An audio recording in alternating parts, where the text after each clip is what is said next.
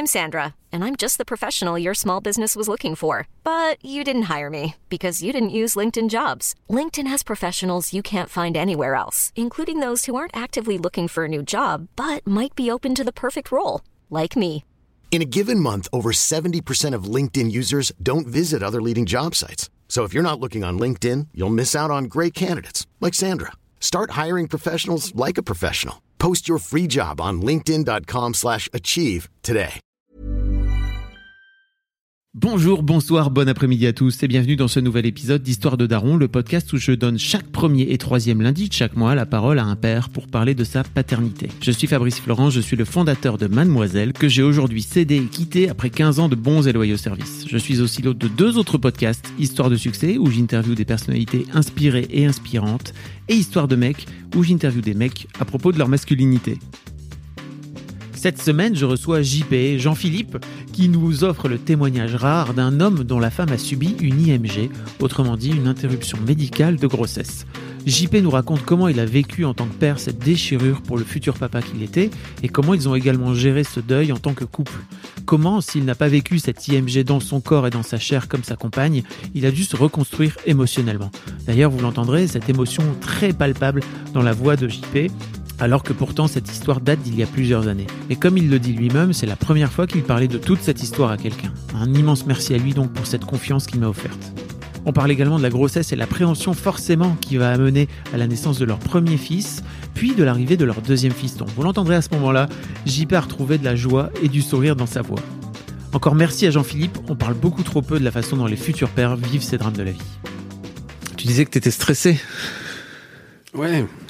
Bah ouais, ouais. Ouais, je commence comme ça, hein, je suis désolé. Non, mais vas-y, t'as raison. T'as raison. Bah, on est de la- dans l'intime, hein, quand même. Donc, euh, il y a ça. Et puis, je suis pas. euh, comment Je suis pas toujours à, prendre, à raconter ma vie, à prendre la parole sur, euh, sur ces sujets-là, même si, euh, même si là, j'ai très très envie de le faire. Mais, Ouais. Euh, mais voilà, c'est pas. Est-ce que je t'ai un peu pris de court en fait euh, Parce que pour resituer un petit peu, comment s'est passée ce, cette rencontre Euh, Tu m'as envoyé un mail il y a quelques temps, il y a même un an et demi je crois, Ouais, c'est ça un an et demi, je pense. Pour te dire juste merci, en fait, au début. Ouais, et en fait, c'est fou parce que je l'ai, je l'ai zappé, je l'ai pas lu. J'étais sans doute occupé sur autre chose et sur le moment, en fait, je l'ai pas capté.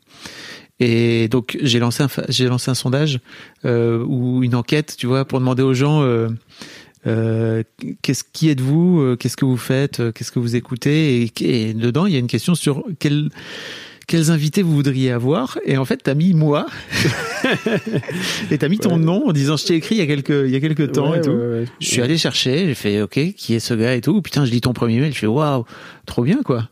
Je dis bah viens si tu veux. Et j'ai un peu la sensation que tu tu m'as répondu en me disant ah donc OK, en fait on est déjà en train de partir du principe qu'on va enregistrer ensemble. Je crois que c'est exactement ça. Je suis Ouais. spontané comme gars, tu vois. Tu du, Ah ouais, ouais, ouais. Et moi, et moi pas. Donc, euh, Shit. Mais ça va, tu viens, t'es t'es quand même content de venir. ah, super content. Ouais. Non, mais super content. Non, je, je, je le suis pas, mais je travaille sur le sujet. Donc, euh, non, je suis, ouais, pas mal, pas mal réfléchi et tout. Donc, c'était, euh, j'étais surpris. Euh, je pense que s'il avait, je sais pas à quelle heure j'ai répondu à ton sondage, mais à mon avis, c'était genre après une tétée euh, en pleine nuit. euh, il devait être 2h, 3h du mat. Et du coup, je me suis allez, j'ai dit, j'ai dit moi, parce que, pourquoi pas? Parce que, voilà, je me suis souvent dit, en écrivant mon bouquin et tout, qu'un jour je, je présenterai chez Histoire de Daron, je sais pas pourquoi, mais. Tu viens de dire que tu avais écrit un bouquin, mais déjà rien que ça, tu vois, c'est un peu particulier. Parce que tu sais, on a des gens qui nous écoutent aussi. Et là, on- Ah oui, oui, oui, oui, oui, tu as raison. Euh, oui, enfin, il est écrit, il est dans un tiroir de ma table de nuit, c'est tout, mais. euh, T'as écrit un livre sur ton histoire, ouais, dont, dont on va parler pendant, pendant, une heure et quelques. Tout à fait, tout à fait. Mais donc, tout ça pour dire, s'il avait pas été 3 heures du matin, je l'aurais.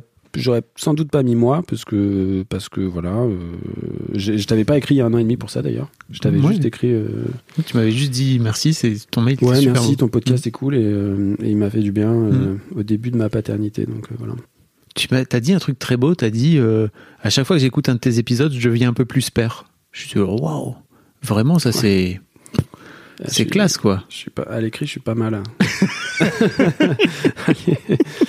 euh, mais non, mais parce que c'est ouais, parce que c'est vrai, parce que c'est vrai, parce que tu sais, il y a toujours des petits bouts. euh, Euh, quand tu écoutes un podcast, là en venant, je suis venu en, en voiture là avec le Covid et le bébé, j'évite le métro, mais j'écoutais Papatriarcat, Hmm. euh, celui t'as Cédric, quoi. Ouais, Cédric, voilà.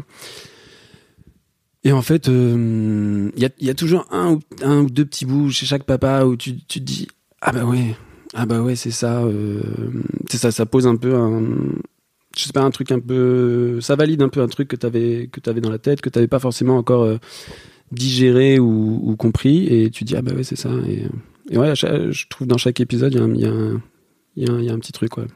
Bon, c'est trop bien. On n'a pas dit, mais tu t'appelles JP. Ouais, ouais, c'est ça. Je sais même pas si tu t'appelles Jean-Philippe. Ouais, JP, c'est très bien. JP Je pense que 75% des gens qui m'appellent JP ne savent pas à quoi ça correspond. Mais ça va. C'est peut-être Jean-Patrick, tu vois. Ouais, ouais, ouais. Non, je. ou alors c'est Jean-Patrick, mais je dis Jean-Philippe parce que c'est moins, c'est moins pire. Euh, T'as quel âge? Euh, 32. D'accord. Et t'es papa? De deux petits garçons. pour deux fois. Ouais, deux fois. Voilà. Euh, tu et donc euh, est-ce est-ce que tu veux qu'on parle de ce que tu fais dans la vie? Parce qu'on en a parlé un petit peu avant ou? On peut. ça, on peut, on ça, peut. ça fait partie de ça fait partie de ton histoire ou pas tu penses? Euh, bah tout, hein. Euh, tout fait pas. Ouais, ouais, tout fait partie de l'histoire. ouais. Tu disais que tu bossais dans l'industrie pharmaceutique. Exactement. Je fais du, du marketing dans l'industrie pharmaceutique à l'heure- des vaccins qui sont retirés. Ouais. ouais, bon. Ok. donc combien de plus Non, bah, je t'ai dit tout à l'heure, un, beau métier passion. Voilà, je pense Ouais. que ça résume bien mon, Mm. mon, mon parcours. On va on refera le lien avec l'écriture peut-être plus tard si tu veux. On peut. Euh, bon la, la première question que je pose à tous mes invités c'est comment t'as voulu devenir papa toi dans ta vie? Qu'est-ce qui s'est passé? Euh, bah, je crois que c'est là. de- bon, déjà, c'est là depuis, à mon avis, de là depuis toujours. Euh, voilà, euh, parce que euh, parce que parce que je suis dans un cadre euh, familial et culturel où c'est comme ça un peu. C'est un peu voilà, c'est un peu la norme peut-être. Euh, et puis, je crois aussi que c'est lié un peu à ma personnalité que j'aime. j'ai toujours aimé transmettre, même petit. J'ai pas, j'ai pas été, je suis petit frère, j'ai pas été grand frère, mais je pense que j'aurais adoré avoir un petit frère ou une petite sœur. Et je jouais un peu ce rôle-là avec un de mes cousins, par exemple. Donc voilà, j'ai toujours été dans la transmission. Là, je commence dans mon job à l'être. Euh, et pour le coup, c'est la première, peut-être une des premières fois de ma vie où je m'éclate vraiment dans ce que je fais parce que Tu veux dire que tu deviens manager c'est Ouais, ça et que ça. Je me dégage un peu de, de, de tout ce qui est opérationnel et tout pour m'occuper des gens. Et euh, essayer de, de, les coacher, de leur faire prendre du recul et tout. Et c'est un exercice que j'aime bien. Et donc là, la, la paternité, je, voyais, euh, je le voyais un peu comme ça. Voilà. Donc c'est là depuis toujours. Et après, après c'est arrivé euh, euh, surtout par ma femme au départ. Euh, Il y a des papas qui disent moi je voulais avant euh, avant elle. Euh, moi je voulais depuis toujours, mais euh, dans ma vie, euh, je suis pas toujours. euh, disons qu'elle a souvent tiré sur plein de sujets. ouais Euh, tirer dans quel sens? Bah, elle est prête plus vite que moi. ouais Euh, donc elle tire, je freine, elle tire, je freine, et puis euh, et puis on trouve des compromis au milieu. et voilà. Et voilà. Euh, Donc tu veux dire que ça s'est passé comment? C'est-à-dire qu'à un moment donné, elle s'est dit OK, maintenant c'est le moment. Ouais. Moi je veux y aller. Et toi, où est-ce que t'en es? C'est ça? Ouais, c'est ça. Ouais. Et t'as résisté un peu au départ? Et un peu, ouais, au départ, j'ai un, euh, oui, oui, un peu. en fait, ça s'est passé un peu comme pour le mariage. euh, au début, euh, c'est elle qui, euh, qui poussait un peu. euh.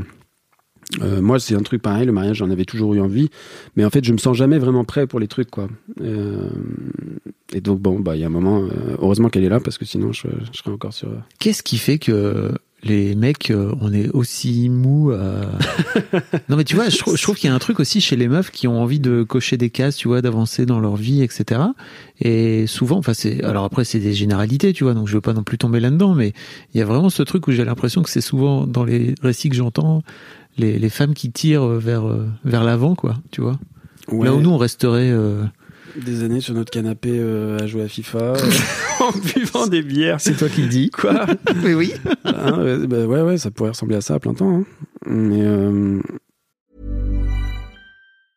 I'm Sandra, and I'm just the professional your small business was looking for. But you didn't hire me because you didn't use LinkedIn jobs. LinkedIn has professionals you can't find anywhere else, including those who aren't actively looking for a new job but might be open to the perfect role, like me. In a given month, over 70% of LinkedIn users don't visit other leading job sites. So if you're not looking on LinkedIn, you'll miss out on great candidates like Sandra. Start hiring professionals like a professional. Post your free job on linkedin.com/achieve today. A lot can happen in three years, like a chatbot may be your new best friend. But what won't change? Needing health insurance. United Healthcare Tri Term Medical Plans, underwritten by Golden Rule Insurance Company, offer flexible, budget friendly coverage that lasts nearly three years in some states. Learn more at uh1.com.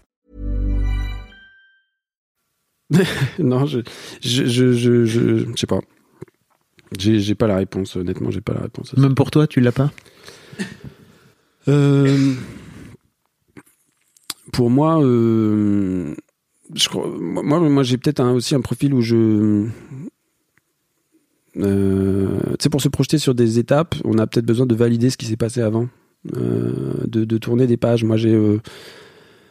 Euh, attention, beaucoup de, à mon avis, beaucoup de comparaisons avec la littérature, mais euh, moi j'ai un peu l'impression que mon livre, euh, enfin pendant longtemps que le livre de ma vie, il était ouvert à toutes les pages. Tu vois, je je sais pas si tu vois ce que je veux dire, mais je ferme pas les pages. Euh. Je suis toujours un pied, un pied de. Je rêve beaucoup ma vie. Euh, voilà, je fais beaucoup de projections, euh, etc. Et puis je suis beaucoup dans la nostalgie aussi de, de mes années d'enfance, de de mon adolescence, de mes années d'étudiant à la fac, etc. Euh, et j'ai parfois un peu du mal à tourner les pages. Donc moi, pour moi, c'est peut-être un peu ça. Parce que Euh, pour le coup, ouais, la paternité, c'est. c'est une page qui se tourne. Comment se passe tourner Ouais, c'est une page qui se tourne et une. euh, Ouais, ouais. Voire même autre, un, livre, un, chapitre, Ouais, un, on jette un, roman. bah, voilà, tu prends un bouquin, tu le jettes à la poubelle, t'en ouvres un autre et ça fait un enfant. Ok. ok. Ouais, et de ce fait-là, forcément, c'était un peu compliqué pour toi de te dire, euh, ok, bah, prendre une décision comme euh, se marier, ça veut dire bah, mettre de côté tout l'aspect de ma vie de célibataire, quoi, tu vois, par exemple. Exactement. Non, mais c'est ça, c'est complètement ça. Ok. Et donc, euh, ouais, heureusement qu'elle est là, parce qu'à chaque fois, elle me, elle me tire, elle me fait passer les, les étapes. Donc, euh, Et t'es, ouais, t'es, t'es serein aujourd'hui avec ça, de- sur le fait que justement elle te tire et que toi tu. Ouais, absolument. Je- je- en fait, je pense que je me suis toujours entouré dans ma vie de gens comme ça. Hmm. Euh, je vois mes, mes meilleurs potes en général, c'est plutôt des, des gens comme ça. Euh, elle est, euh, voilà, la femme de, de, de ma vie, elle est comme ça. Donc, je pense que ça, c'est inconscient, c'est un truc que j'ai peut-être réalisé un peu plus tard, mais ouais, je m'entoure de gens qui sont beaucoup plus entreprenants et dans l'action que moi. Voilà. Ok. Comment se passe cette. co- comment tu découvres que t'es papa? Euh, comment je dis quoi Que tu vas être papa Ouais, que je vais être papa. Euh, donc, euh, on a décidé qu'on se lançait. Euh, ça fait quelques. ça a marché assez vite en fait euh, pour nous. Un matin, un samedi matin, je me voilà, je me réveille et elle m'avait mis un mot. elle m'avait mis une enveloppe dans la dans le, euh, c'était quoi? Ouais dans la cuisine. En fait, il y, a eu- il y a eu plusieurs annonces, donc euh, je les parfois je les confonds un petit peu, mais euh, elle m'avait mis une enveloppe dans la cuisine et, euh, et j'ouvre et il y avait écrit prêt pour une nouvelle aventure. Et, euh, moi je me suis dit bah ok, m'emmène en week-end surprise quelque part ou on fait un voyage, un truc comme ça. J'avais pas du tout compris. En fait, c'est en, la regardant, j'ai vu qu'elle avait les larmes aux yeux et je me suis dit waouh. Et, là j'ai compris. Voilà. Ok. Et comment tu te sens toi? Que on va parler de toi. hein. Euh, ouais. ok. Ah, c'est le concept. Euh, bah, très. Euh, bah, hyper ému. Hein. J'ai pleuré tout de suite. euh, ou enfin, peut-être pas tout de suite, mais très vite. C'est tout de suite dans la projection, en fait. De. La projection, je pense qu'on va, on va en reparler, mais la projection un peu du, du, du, du petit bébé, du petit garçon, de la petite fille qui saute sur les genoux de son papa euh, en riant et, et de, très ému. Voilà. Ok. Ouais. Comment se passe cette grossesse Euh, ça démarre euh, normalement. euh, après, Sophie, elle est donc Sophie, ma femme, ouais. Elle est un peu du mode, un peu en mode stressé avec la santé. Bon, elle a une histoire personnelle de, famille et tout qui, qui fait que elle a des raisons de l'être, sans doute. Mais donc moi, j'ai toujours eu un peu le rôle de celui qui la rassure, qui lui dit que tout va bien se passer et tout. Euh, et au début, ça se passe bien jusqu'à l'écho des, euh, des trois mois, en fait. La première écho officielle, voilà. Euh, et là, ça part un peu en sucette. Tu veux faire une pause? Fais une pause. Faut que je souffle un peu. Vas-y, vas-y, souffle. C'est la première fois que t'en parles? Je pense que, enfin, j'imagine que tout ce que je vais être amené à dire, oui, je serai jamais rentré autant dans le détail, euh, parce que bon, tu vas un peu me cuisiner aussi sur ce que, comment moi je l'ai vécu surtout. Hmm. Et euh... euh si t'as pas envie, tu vois, tu vois, moi, si, si, j'ai envie, envie vraiment de porter hein. ça parce que c'est justement la, la, la, vision du papa dans, dans ces épreuves-là. Hmm. Euh, c'est ça qui, enfin, c'est ça qui m'intéresse. Non, la vision de la maman m'intéresse aussi, mais c'est ça que que je peux témoigner parce que c'est ce que je connais. Oui. Et je crois pas qu'on en ait beaucoup entendu des témoignages de pères qui nous parlent je, je sais pas. Je sais pas. Hmm. Euh, donc on est euh, à l'écho des trois mois. Euh, et assez vite, en fait, on, se, on, sent que ça, on sent que ça sent pas bon parce que voilà, il y a deux, les deux sages-femmes laissent des gros silences. à l'écran, on voit un petit un petit bébé. Alors moi j'en avais, j'avais sûrement déjà vu des échos de, bébés de trois mois, mais sans, sans prêter trop attention parce que c'était pas c'était pas le mien. Euh, et là on voit un, petit bébé euh, avec une grosse masse noire au milieu du, corps, euh, donc comme s'il y avait un gros trou dans son ventre. Voilà, il y avait le contour, mais il n'y avait pas à l'intérieur, il y avait rien. Donc moi je, me, moi je vois ça, je m'inquiète pas, je me dis bon bah ça doit être normal, c'est normal. Et puis euh, le silence, euh, c'est pesant. Euh, je vois une des deux sages-femmes qui se planque derrière sa collègue, cause pas trop nous regarder. je sens la main de Sophie qui se, qui se, qui serre la mienne de plus en plus fort et. oui parce que elle à ce moment-là aussi, elle, elle ressent un truc. Elle sent, ouais, elle sent la même chose que moi. Ouais. Et puis, bah, écoutez, il va falloir qu'on qu'on qu'on fasse venir un médecin parce que voilà, on a des questions à lui poser. Euh, un gros blanc. Mais qu'est-ce qu'il y a? Qu'est-ce qui se passe? Pas, pas trop de réponses. Euh, bah, il y a quelque chose qu'on doit vérifier. Et puis elle, elle, sort de la pièce. Euh, et tu... limite, on sent, on sent le soulagement quand elle, quand elle ferme la porte. Quoi. Donc on se retrouve bah, tous les deux là. donc bah, Sophie a panique, elle fait en larmes. moi, je, je, prends mon rôle habituel de, de mais non, ça va. En fait, j'en sais rien du tout. Euh, et quand ils, quand ils reviennent, c'est un médecin qui, revient et qui nous dit euh, assez vite, bah écoutez, euh, il y a un, alors je sais pas comment il faut appeler ça, un syndrome sur votre petit bébé qui s'appelle le syndrome de la mégavessie. donc en plus le nom super quoi. et donc il a une ce, petit bébé a une vessie qui est beaucoup, beaucoup trop grosse, démesurée par rapport, qui prend tout l'espace à l'intérieur de son abdomen et qui vraisemblablement, si ça continue, va empêcher le développement du, reste de l'organisme. Voilà, et en particulier de l'appareil respiratoire et, et rénal. Euh, donc voilà, elle nous dit ça. Un médecin comme euh, comme il y en a beaucoup dans le, enfin comme il y en a beaucoup, il n'y a pas que ça, mais euh, en tout cas comme on en a beaucoup vu sur cette beaucoup croisé lors de cette expérience avec un niveau d'empathie assez, assez, assez faible, qui balance ça comme ça, et qui finit en nous disant bon, il faut qu'on fasse une, une biopsie du trophoblast, donc il faut qu'on aille piquer le, à l'intérieur du, du, ventre, quoi, euh, pour comprendre la, la, cause de ça, parce qu'il faut qu'on sache pour de futures grossesses si ça va se reproduire. Ouais, donc et euh, donc là, bon, moi j'ai pris euh, dans ma tête, je me dis, mais future grossesse, pourquoi elle dit ça? C'est, euh, enfin, il y a un bébé quoi dans le ventre là de ma femme. Il, est là et et donc, bah, tout doucement, enfin tout doucement, pas tout doucement, par, ce, genre de phrase assez assez brutale, en fait, on nous on nous fait comprendre que ça sent pas bon, quoi. Voilà, que c'est pas définitif, mais que ça sent pas bon. Et donc il faut faire cette biopsie du, trophoblast euh, et on nous précise que dans euh, un cas sur 100, euh, c'est fatal pour le bébé parce que euh, je sais pas, je sais pas pourquoi d'ailleurs, mais que la piqûre peut-être elle peut être mal faite ou j'en sais rien. Euh, donc tu dis bon, tu dis aussi bah s'ils sont ok pour prendre ce, ce niveau de risque, tu as une chance sur 100, c'est pas c'est pas anodin quoi. Euh, c'est que vraiment, on a, enfin, je sais pas, il y a une part de toi qui dit on n'attend rien de ce bébé. Enfin, c'est donc bon. Euh, donc euh, nous, on est un peu, un peu paumé. dans ces cas-là, tu as quelqu'un de très affirmatif face à toi, tu sais pas du tout quoi répondre, tu, tu te tournes, on est, on est sorti, on a demandé à prendre l'air parce qu'il fallait qu'on respire un peu, on a appelé la gynéco qui suivait, euh, qui Sophie, mais euh, n'a pas eu de réponse claire. Elle n'était pas méga calée sur le sujet. C'est un truc un peu rare aussi. Donc, euh, elle nous a dit Bah écoute, ouais, bah faites, faites, faites la biopsie sans doute. et donc là, t'es, paumé, quoi. On a beau être, on est tous les deux professionnels de santé, mais bon, on n'est pas pointus sur ces sujets-là non plus. Donc, euh, on a, voilà, on a, on pris un peu de temps pour réfléchir, et puis on s'est dit bon, bah il faut, le faire visiblement.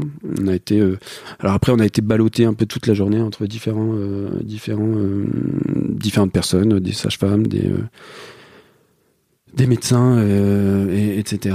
Et puis, elle fait la biopsie. On nous explique qu'on aura les résultats d'ici quelques jours. Et, et en attendant, on nous dit rien, en fait. Et, et sur le coup, comme on a été ballotté euh, de, de, de personne en personne, euh, on s'est pas forcément préparé à euh, un moment se retrouver bah, sur le trottoir de l'hôpital et c'est fini, tu dois rentrer chez toi, mais tu sais pas ce qui t'attend. Euh, et ben, ça s'est ça s'est passé comme ça en fait. Euh, voilà et donc pas de après pas de nouvelles pendant pendant pendant plusieurs jours. Co- comment, comment ça se passe entre vous à ce moment-là? Entre nous à ce stade, c'est la partie. euh, alors je vais pas dire que c'est la partie facile parce que parce que c'est mais dans l'interaction entre nous, si c'est un peu la partie facile parce que euh, quand tu es un peu au cœur de, la, de la tempête, tu te tu t'unis en fait. Euh, tu ouais, tu tu tu t'unis. Donc on est là vachement l'un pour l'autre. On a parlé énormément de ce qui s'était passé. On a euh, mobilisé en fait tout, tout, tout- des gens qu'on connaissait autour de nous qui étaient un peu dans le dans ces domaines-là pour avoir plus d'infos parce qu'on se sentait euh, à poil quoi. Savoir ce qui nous attendait, savoir euh, bah, les décisions peut-être qu'on allait avoir à prendre, etc., etc. On l'a pas, on l'a pas précisé, mais en fait, tu as dit tout à l'heure que tu étais professionnel de santé.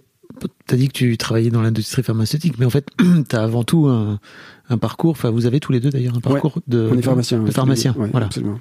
Je préfère préciser parce que Ouais, on est pharmacien et puis du, bah, on a euh, pas mal de, de gens dans notre entourage dans le milieu médical, donc euh, euh, on avait des, on avait un peu de, de contact pour et par chance des gens qui étaient dans, pile dans le domaine, euh, qui ont pu nous, nous, nous, nous éclairer un peu, nous aider, euh, surtout nous dire un peu ce qui, ce qui pouvait se passer, voilà. Euh, les jours d'après, on s'est beaucoup renseigné. Euh, on attend euh, les résultats. On attend. On sait qu'on doit revenir à l'hôpital pour avoir les résultats et pour en discuter. Et pour refaire aussi une, échographie, parce que ce qu'ils attendaient, c'était de savoir comment allait évoluer cette, vessie. Parfois, il peut y avoir des, vessies qui sont très grosses au début, et puis en fait, qui s'arrêtent de progresser, et le, le, développement du reste des organes bah, prend le relais, etc. Donc on attend, on se renseigne énormément sur Internet et en fait euh, com- commence à, émerger la question de euh, si euh, si ce bébé n'est pas viable, comment est-ce qu'on va interrompre la grossesse? Et on est on est au, au- aux trois mois, donc tu arrives à la limite entre interruption médicale de grossesse par par aspiration et accouchement. Voilà. La limite est là et euh, c'est une idée qui fait euh, bah, qui, com- qui fait complètement paniquer euh, Sophie. Parce qu'en fait, est-ce qu'on est bien d'accord qu'il faut qu'il y ait des, il faut qu'il y ait un, comment dire, médicalement, il faut qu'il y ait une raison à interrompre médicalement une grossesse, c'est ça? Ouais, absolument. Tu décides pas toi, en tant que personne, Non. à un moment donné, de venir dire, ok, enfin, je voudrais que cette, cette grossesse s'interrompe. Je crois que c'est important de le dire parce que si les gens le savent pas, je Ouais, ouais. Non, il y a un ca- euh, bah, il y a un cadre euh, il y a un cadre assez assez assez précis autour de ça euh, que je maîtrise pas euh, que je maîtrise pas euh, Mm. particulièrement mais euh, oui à, partir de je pense qu'à partir des 14 semaines c'est un peu une, une- une transition en fait Euh, une transition entre l'interruption euh, volontaire médicale entre guillemets et euh, l'interruption qui est médicale médicale et qui doit avoir qui doit reposer sur un, un- euh, des fondations mais médicales quoi et des Mm. vraies raisons un diagnostic, quoi. ouais voilà Ok. et là, nous, en fait, euh, on est à un moment où on a un arbre de possibilités face à nous. On a encore, euh, on a encore la possibilité que que euh, qu'on nous dise que ça évolue dans le bon sens. Bon, il y a, euh, on nous a fait comprendre que c'était pas la voie euh, la plus probable, mais euh, c'est possible. Euh, voilà, le- la vessie se résorbe et, euh, et les organes se développent correctement euh, au bout de, quelques jours. Enfin, ils attendaient une semaine pour voir euh, l'évolution, quoi. En, calculant des espèces de, de, ratios, de voilà. Donc ça, c'est l'option 1. L'option B, c'est la vessie à continuer de grossir plus vite que le, fœtus lui-même. Ça, c'est le scénario un peu noir, quoi, on va dire. Là, il n'y a plus trop de questions à se poser. Et puis, il y a surtout tout un, tout un, tout un panel d'options de, au milieu où euh, le fœtus a continué à, bien se développer, mais la vessie aussi, et euh, toute une zone grise, en fait, où on ne sait pas trop vers quoi on va être, on va être poussé. et donc, bah, nous, on, essaie de se projeter, en fait. On essaie de se dire, bah, qu'est-ce que comment est-ce qu'on va réfléchir dans cette, euh, dans cette, euh, dans cette, euh, face à ces différentes possibilités.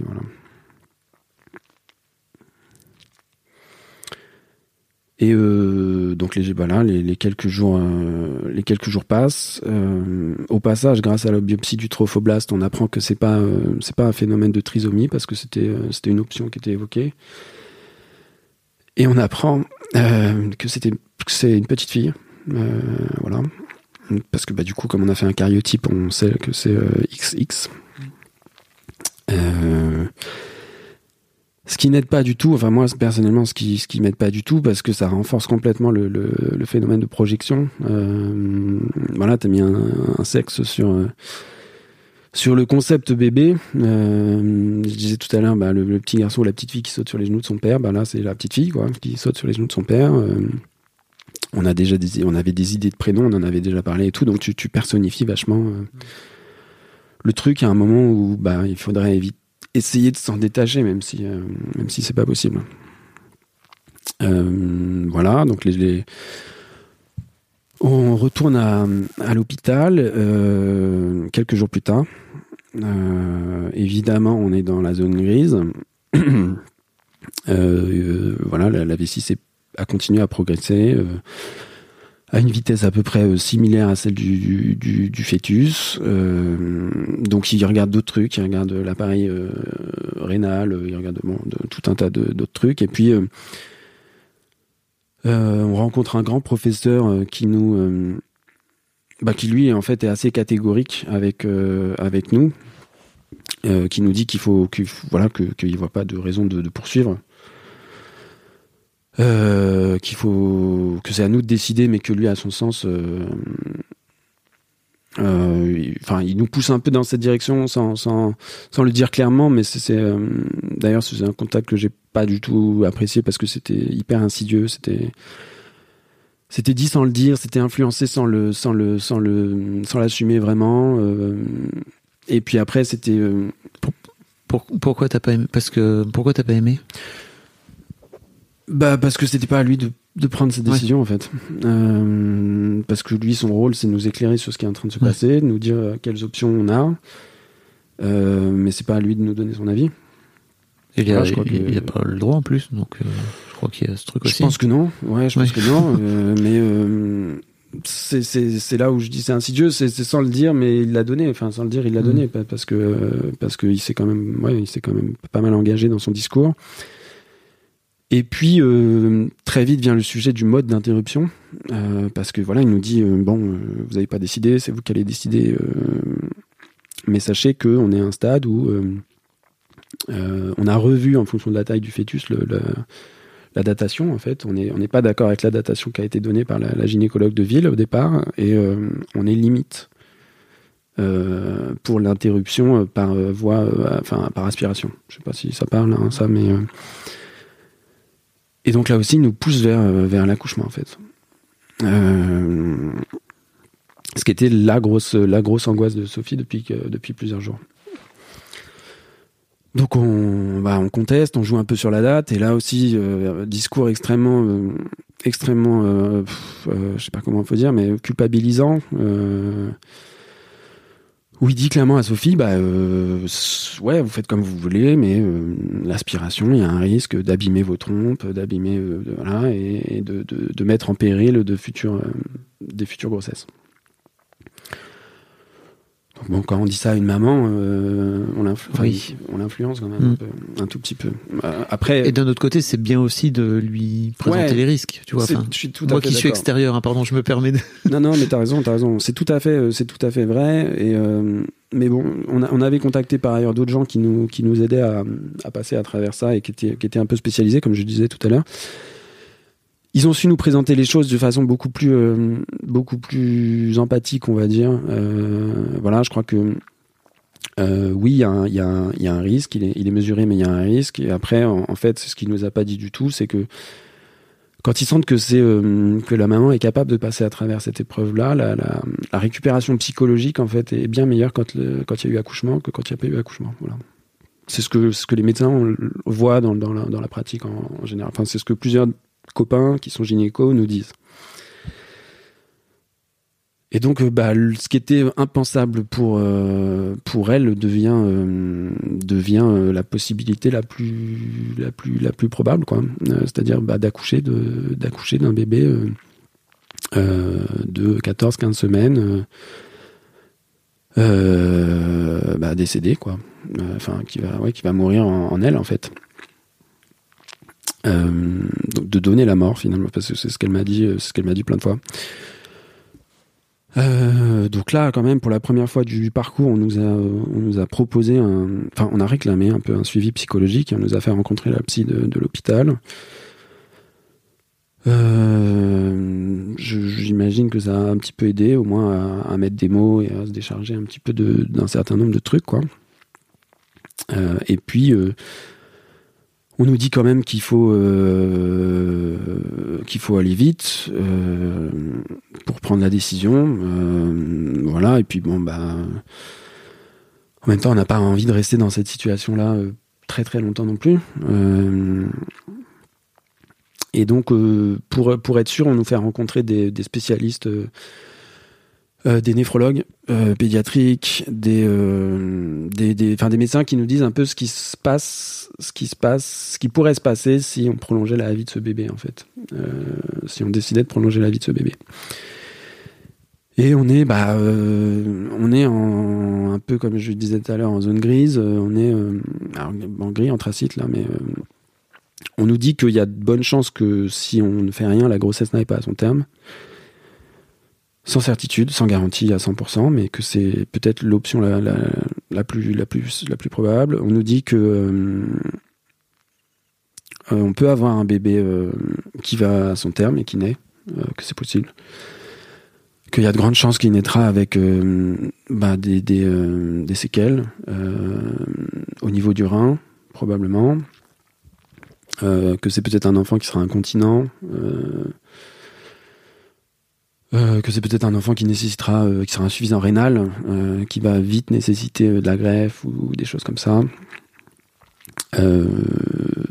à côté de ça, faut, faut, bon, le papa de, de, de ma femme est, a été greffé du rein, il est décédé d'un cancer de la vessie.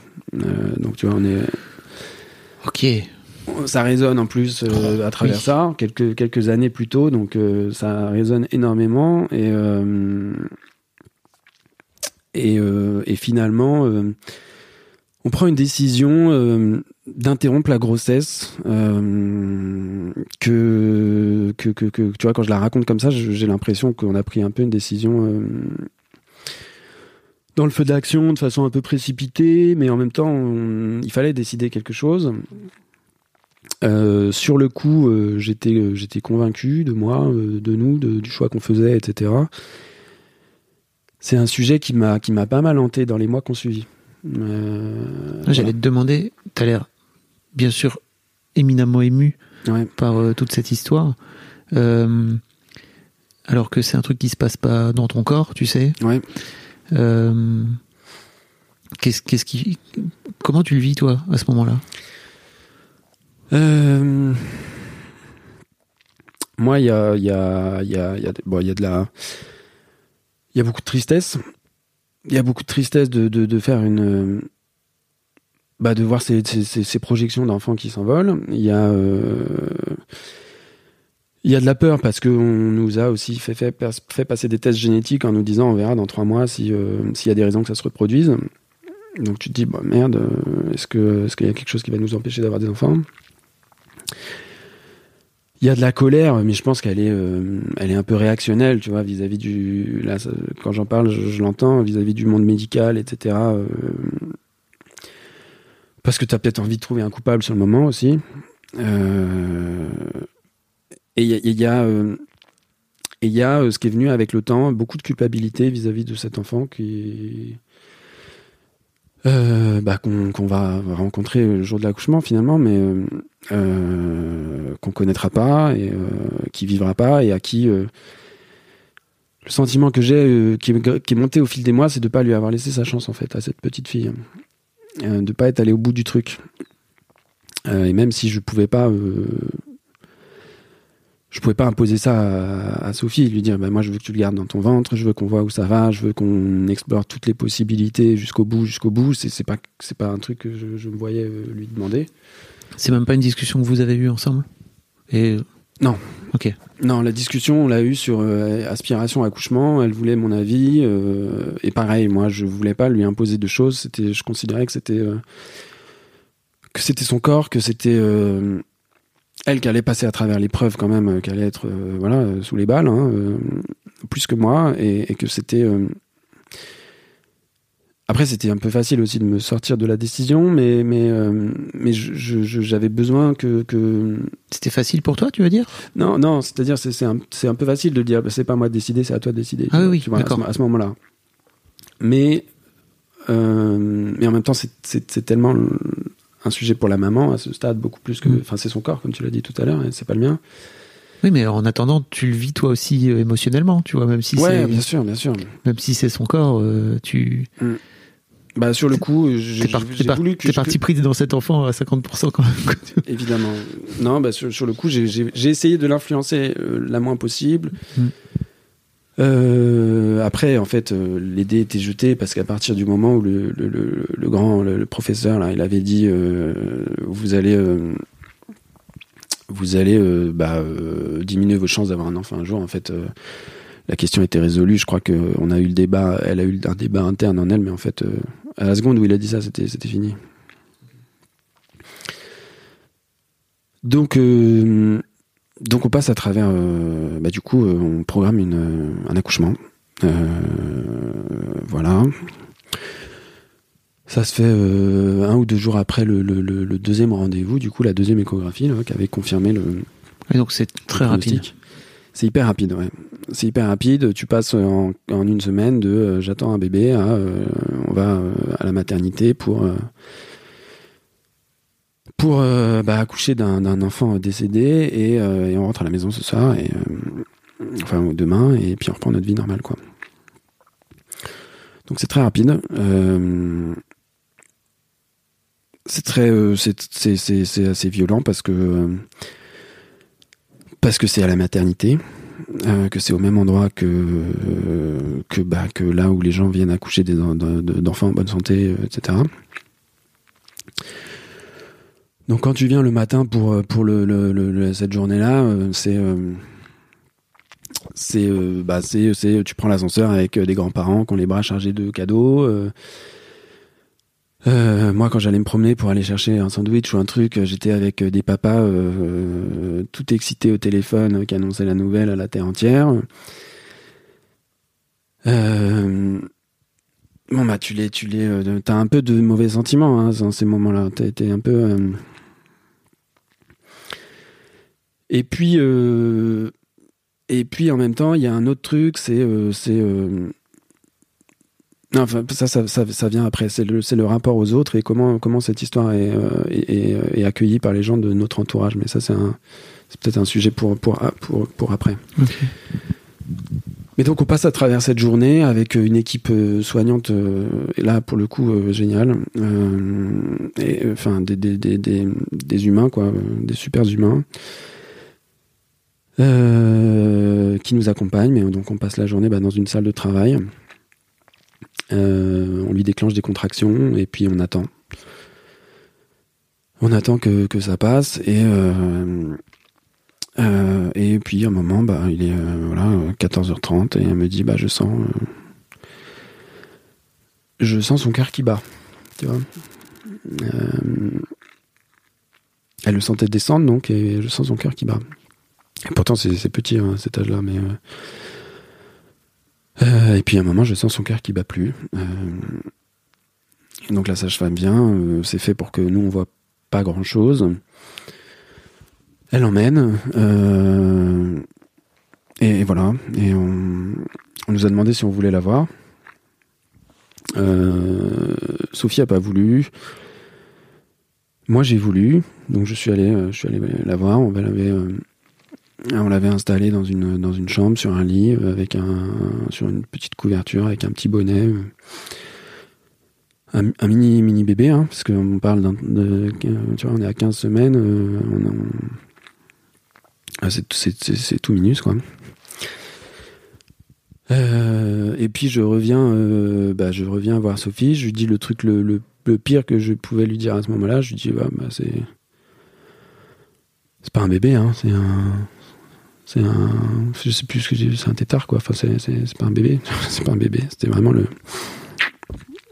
euh, la phrase la, ouais, la phrase la plus la plus. Tu t'en veux encore là? Bon, on en a, non, on en a suffisamment parlé pour que pour que pour que ce soit passé. Non, ça, ça va. Tu revis le truc là hein? Ouais, ouais, ouais, de fou, de fou, de fou, de fou. Je suis, euh, j'ai pas pleuré encore, c'est pas mal. Euh, et euh, et voilà. On retourne dans la, dans la chambre de maternité, on passe la nuit et le lendemain, on rentre chez nous. Retour à la vie normale, comme tu disais tout à l'heure Ouais, retour à la vie normale. Euh, la maman, elle a le droit à 15 jours d'arrêt dans ces cas-là. Euh, moi, je m'arrête aussi. Euh, un peu moins, je crois. 10 jours peut-être, une semaine, 10 jours, je sais plus. On est mi-décembre, on n'est pas très loin de, Noël, donc il y a les fêtes qui approchent. Euh, il faudrait euh, aller voir la famille euh, pour Noël et tout. On n'a pas du tout envie de ça. On a envie de s'enfermer dans notre bulle, de faire notre notre déprime tranquille, d'éventrer des, paquets de chips dans un canapé, regarder des comédies romantiques à deux balles fumer des pots de glace et, euh, c'est tout quoi. Faire votre deuil aussi? Comment? De faire votre deuil ensemble? Ouais, ben, je crois qu'on l'a fait comme ça en fait. On, mhm. euh, s'est enfermé dans notre bulle. On a.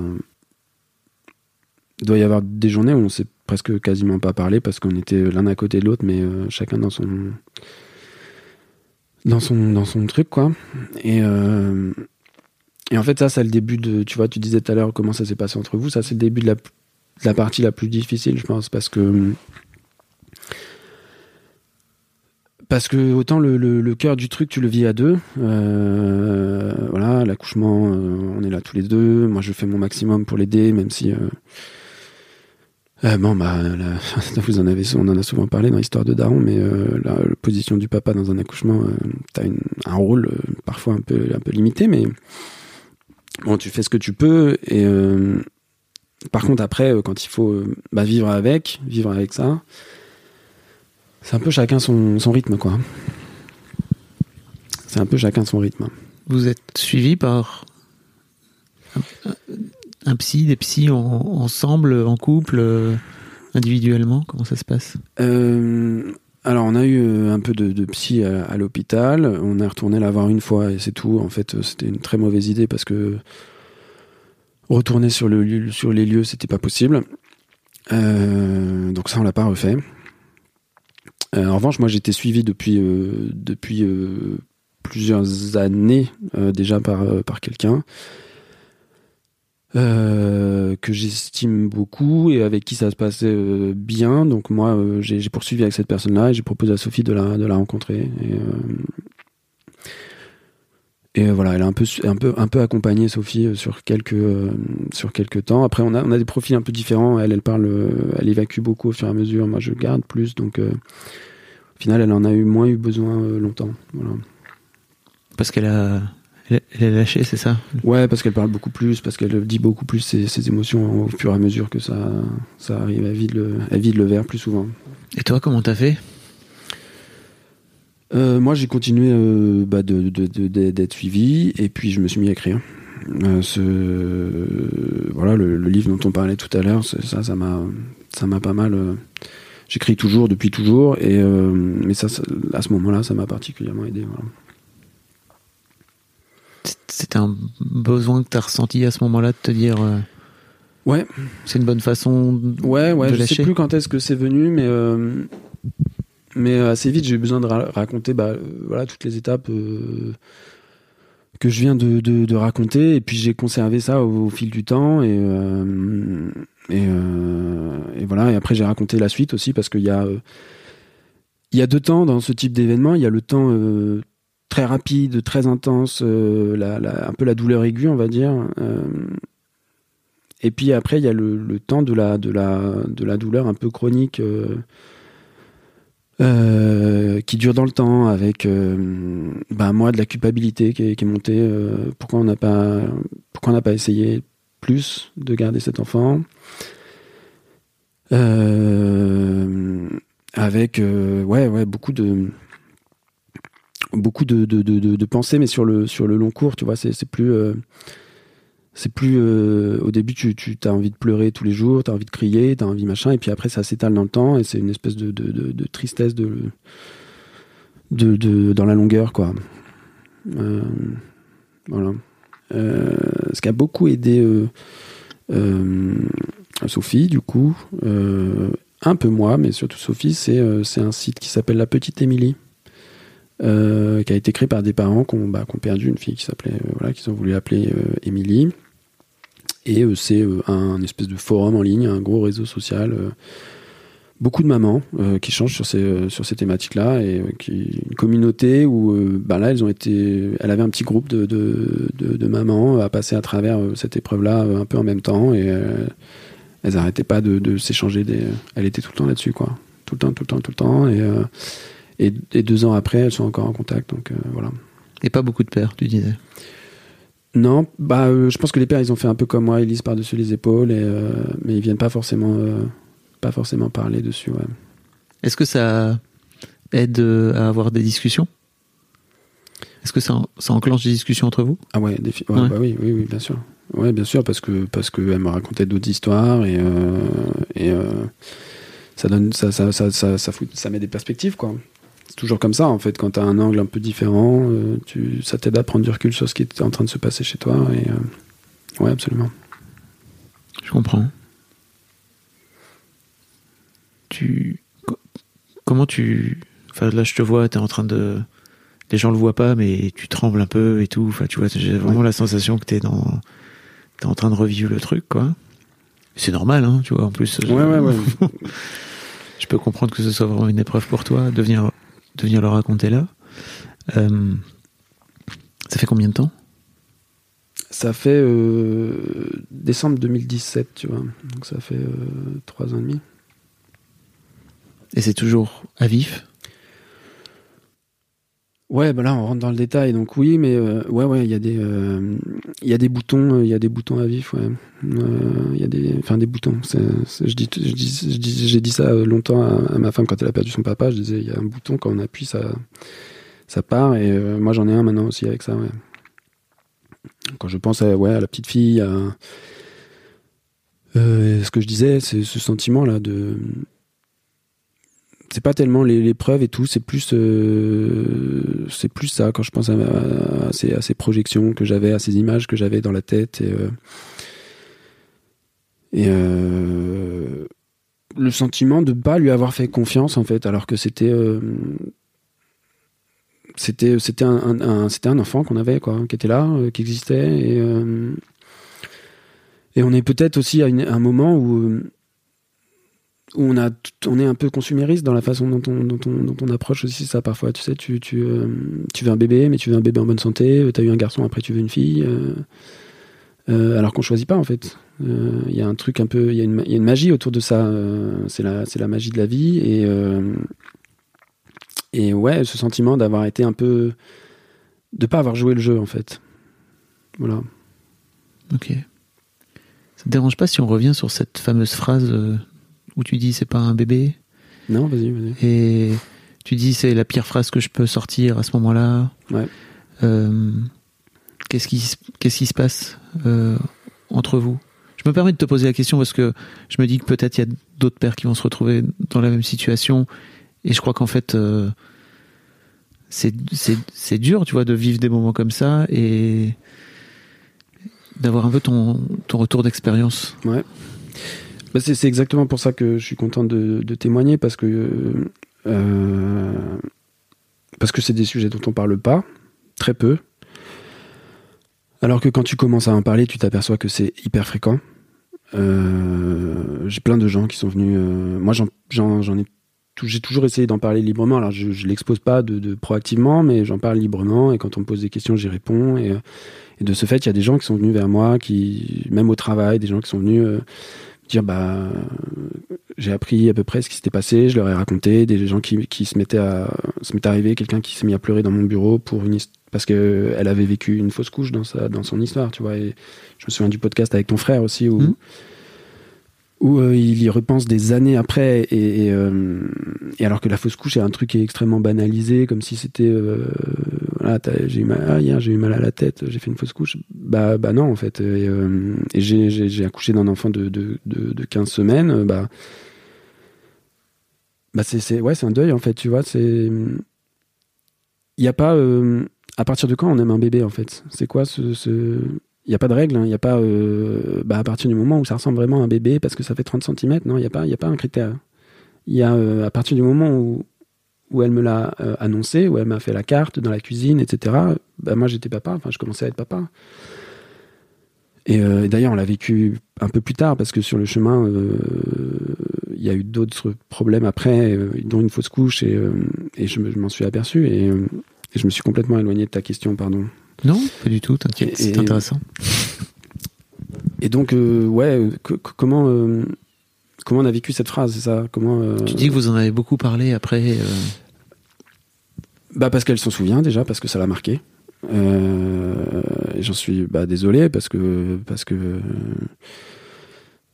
et parce que moi aussi je m'en souviens que je et que à ce moment-là j'étais j'étais aussi un peu un peu perturbé. Je pense que j'avais peut-être besoin de me dire ça à ce moment-là aussi, de me dire euh, ah c'est pas si grave. Euh, y en aura toutes les phrases qu'on nous a dit après, que nos, proches nous ont dit après, il y en aura d'autres. Euh, ah bah c'est une chance de l'avoir su avant. tous les trucs à la con que t'as pas envie d'entendre, mais bah, peut-être que c'était un peu la résultante de tout ça aussi qui est sorti de ma bouche à ce moment-là, tu vois. Même si c'était la plus grosse débilité du monde, mais et qu'aujourd'hui je le sais, bah, sur le moment, bon, bah, je l'ai dit, euh, je l'ai dit, je l'ai dit, voilà, c'est comme ça. Tu parlais des, de l'entourage? T'en as, touché un mot là tout à l'heure en disant c'est l'étape d'après? Ouais, parce que parce que bah, ça rejoint ce que je disais, c'est-à-dire que euh, bon déjà les gens n'aiment pas trop vivre euh, avec à côté des gens, à côté d'eux des gens qui souffrent. c'est, je pense que c'est humain c'est très, c'est très moderne aussi, je crois. Peut-être. C'est pas, ouais, c'est pas très euh, réseaux sociaux, c'est pour ça. C'est pas très, c'est pas très le, le, il faut le bonheur à tout prix. Ouais, c'est mieux. Et, et après, je fais pas, euh, je fais pas la leçon. Hein. Je suis, je suis un humain pareil que les autres. Hein. Et euh, mais là, il se trouve que j'étais de l'autre côté et je m'en suis bien aperçu. C'est, on n'aime pas trop quand. Euh, quand on quand on quand on souffre ou alors il faut que ça dure pas trop longtemps et donc je pense qu'il y a beaucoup de malaise dans l'entourage parce qu'on ne sait pas trop comment se positionner. Donc beaucoup de maladresse. Et, euh, ça, ça fait partie de. Voilà, c'est normal. Tu sais pas trop. Euh, beaucoup de pudeur aussi parce qu'on n'a pas forcément envie de d'aborder ces sujets-là parce qu'on ne sait pas comment les prendre. Tu veux dire vis-à-vis de l'extérieur ou déjà vous Non, les gens ne savent pas comment venir vers nous. Ah, le, même reste, dans, ta famille ou dans tes amis, euh, ils savent que tu, tu, passes à travers un truc de merde, mais euh, mais ils savent pas trop comment aborder le sujet, donc ils l'abordent pas finalement. Euh, ou alors avec bah, c'est des lieux communs quoi. Les, ouais, c'est il y en aura d'autres. voilà ce que je disais tout à l'heure. Il vaut mieux. Ah bah il va aller. Franchement, c'est quasiment une chance parce que vous l'avez appris à temps. Euh, bon. Euh, et, et, du coup, ça génère un peu de d'incompréhension euh, des deux côtés, de distance, parce que nous, quand on va vers les, les, gens qui sont autour de nous, on n'obtient pas forcément ce qu'on attendait à ce moment-là. Du coup, on y va moins. Et donc, on met de la distance. La distance, elle n'est pas comprise, elle est mal interprétée. Dit, bah ok, ils s'enferment dans leur délire ça va, ils ont, fait une fausse couche, ils vont pas nous. vont pas nous saouler avec ça pendant des mois. Donc bon, je, caricature, mais j'essaie d'expliquer le, mécanisme. Et puis tu, bah, tu te retrouves voilà dans, à distance et, dans l'incompréhension vis-à-vis de, bah, de certaines personnes qui te sont chères et et, euh, et j'imagine que c'est voilà, ça s'explique. Hein. J'ai de l'expliquer, c'est logique et c'est normal. Aujourd'hui, je pense que les, sujets, enfin, c'est rétabli. On a essayé d'en parler avec les gens avec qui ça nous avait fait de la peine et tout, mais mais du coup, quand tu passes à travers ça, bah, c'est aussi une difficulté supplémentaire. C'est que tu te sens euh, seul, pas très bien compris et euh, et, en colère parfois aussi. Voilà. Comment t'aurais aimé ou vous auriez aimé tous les deux que les gens vous abordent euh, Très très bonne question, mais euh, déjà je crois qu'il faut se dégager de la de la de la de la mauvaise pudeur. on a le droit on a le droit d'être maladroit, mais quand on part, quand ça part avec une bonne intention, tu, tu perds quelqu'un de ta famille, et bah, je vais vers toi et je bah, déjà je te dis voilà que j'ai de la compassion euh, et, je te demande comment tu vas. Et, je te fais parler de toi, de ce que tu ressens, de, ce que tu as envie de me dire. Est-ce que si tu as envie de me parler de la personne que tu as perdue, bah, bah euh, vas-y, mais je crois qu'il faut faire parler, il faut pas forcément euh, arriver avec des, des, à chercher à avoir des solutions. Il n'y a pas de solution. La solution, elle va venir de la personne qui est pas bien. Mais il faut être là pour voilà pour pour l'accompagner, lui dire bah moi je suis présent pour toi si tu as besoin, euh, je suis là, je peux t'écouter, je peux te euh, et après être euh, être patient parce que parce que parce que chacun va chacun son rythme, ça peut prendre beaucoup de temps. Et et, et, c'est comme ça, il faut pas tout de suite chercher. Nous on a senti, on a senti au début bah, de la maladresse. Après, on l'a dit, on l'a formulé un peu, on l'a dit, écoutez, moi, je, voilà, c'est pas ce que j'attends de vous là en ce moment.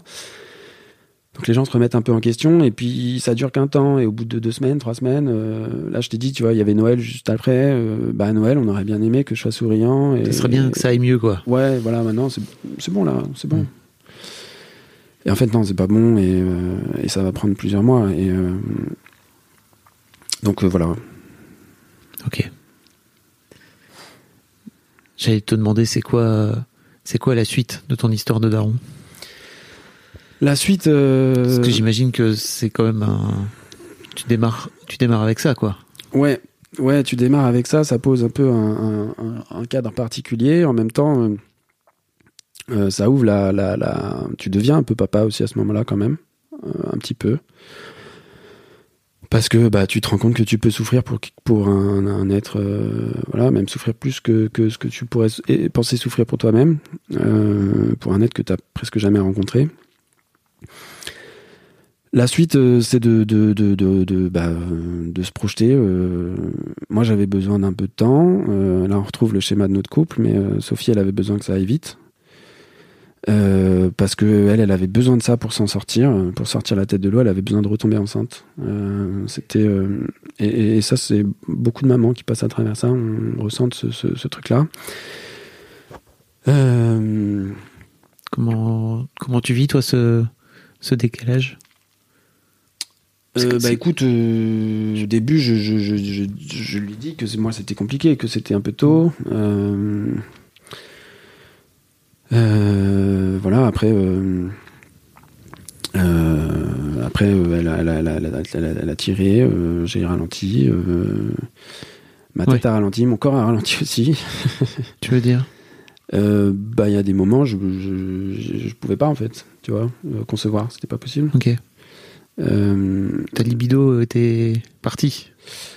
Ouais, ma libido était partie, ou non, ma libido était là, mais je enfin bon, je sais pas si on va jusque là, mais euh, on peut. si tu bah, veux. Euh, on est là pour dire les trucs. Je pouvais pas aller au bout. Moi, je pouvais, je pouvais pas aller au bout. J'arrivais pas. Tu vois, ça pouvait, ça pouvait durer des heures et des heures, et, ça...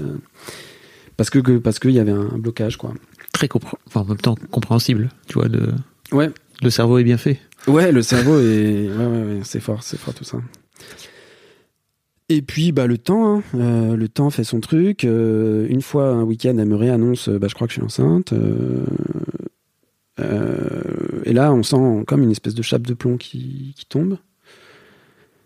on passe deux jours, un week-end très léger et tout, et puis finalement un test négatif à la fin de la semaine d'après, je crois.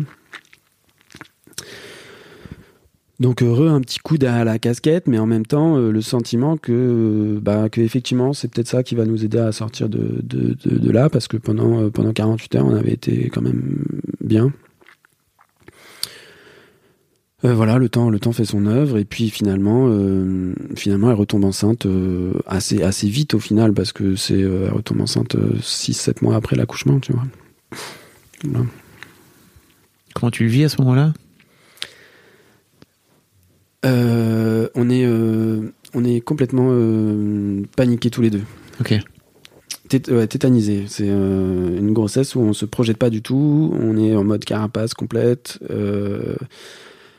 On n'y croit pas, on le dit à personne.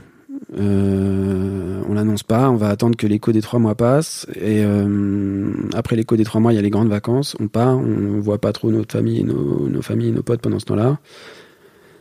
Donc on en profite pour pas l'annoncer. Et en fait, on l'annonce aux gens. Euh, on est à 4 mois, 4 mois et demi de grossesse, un truc comme ça. Ok.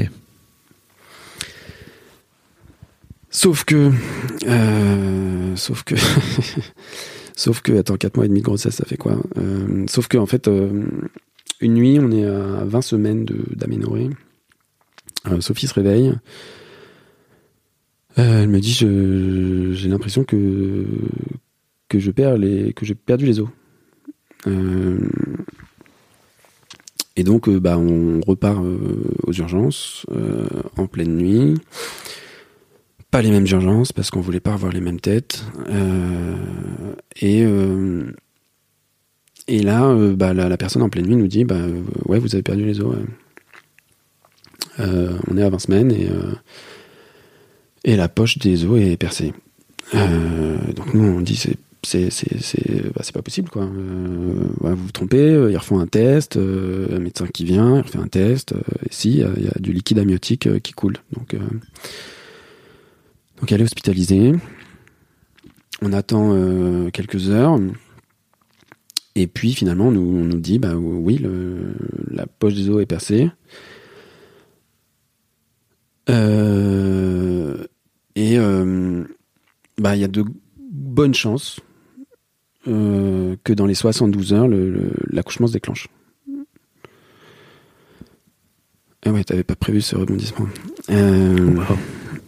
Et euh, donc deuxième, deuxième grossesse, on est là plus loin dans la grossesse, on est ouais, à 20, 20 semaines. Un bébé, c'est viable à partir de 26 euh, en théorie, euh, dans le mieux du mieux, quoi. Dans certains pays, ils font des trucs complètement fous à 20, 22, je crois, mais à 20 semaines, c'est un bébé, c'est pas viable. Donc s'il sort dans les 72 heures, bah, on, le perd. Donc là, bah, tous les deux, bon, bah, à nouveau l'espèce de coup de massue qui nous tombe sur la tête, euh, où on se renferme dans notre truc. Euh, bah, on avait raison de le dire à personne. On avait, euh, on a bien fait. Enfin, on a bien fait. Mais en même temps, on, est en panique totale aussi, quoi. Euh, T'avais une question, non? Pas du tout. D'accord. Je t'écoutais. Et bah, elle reste hospitalisée pendant cinq jours.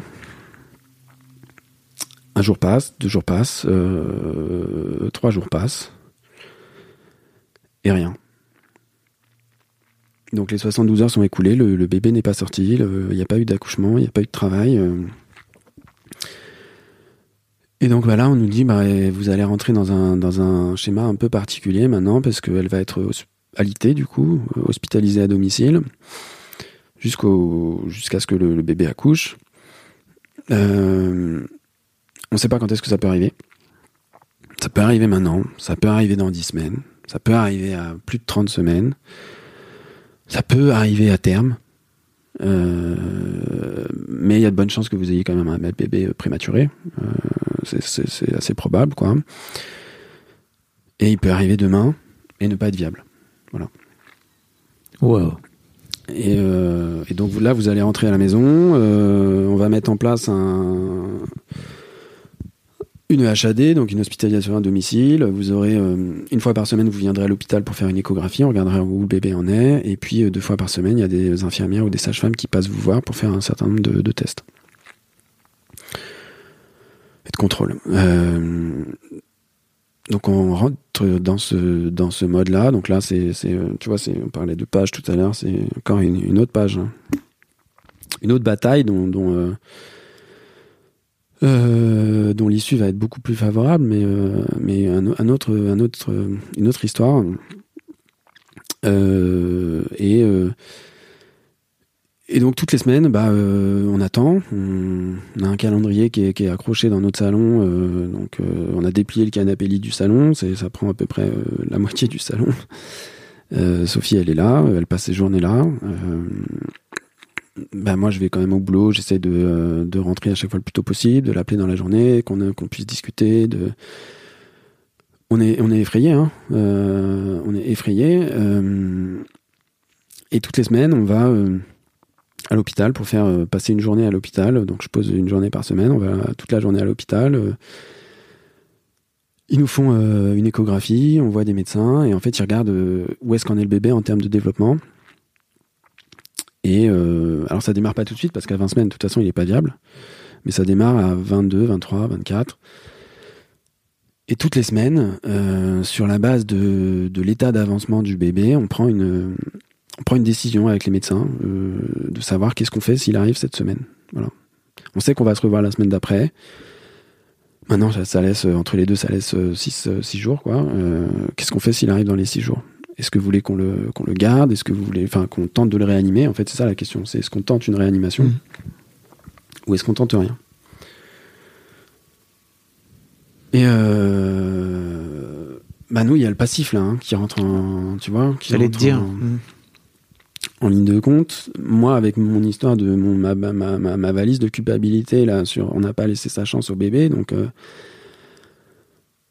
moi, c'est euh, c'est inenvisageable qu'on fasse rien si le bébé sort. Enfin, faut tout, faut, tout tenter et tout. En même temps, euh, par moment, bah, t'as aussi la raison euh, qui l'emporte et t'as face à toi des gens qui t'expliquent par A plus B que, que voilà que bah, s'il sort cette semaine ça va être très compliqué que si au début c'est s'il sort cette semaine il sera pas viable c'est sûr euh, et puis après c'est euh, s'il sort cette semaine vous pouvez tout tenter mais c'est pas forcément un cadeau ni pour vous ni pour l'enfant donc euh, des grosses discussions qu'on se met à, avoir sur qu'est-ce que tu qu'est-ce que tu voilà est-ce que est-ce que tu veux d'un enfant avec des séquelles euh, et, toutes les semaines, tout est, euh, bah, tout est remis à plat et on rediscute de tout ça.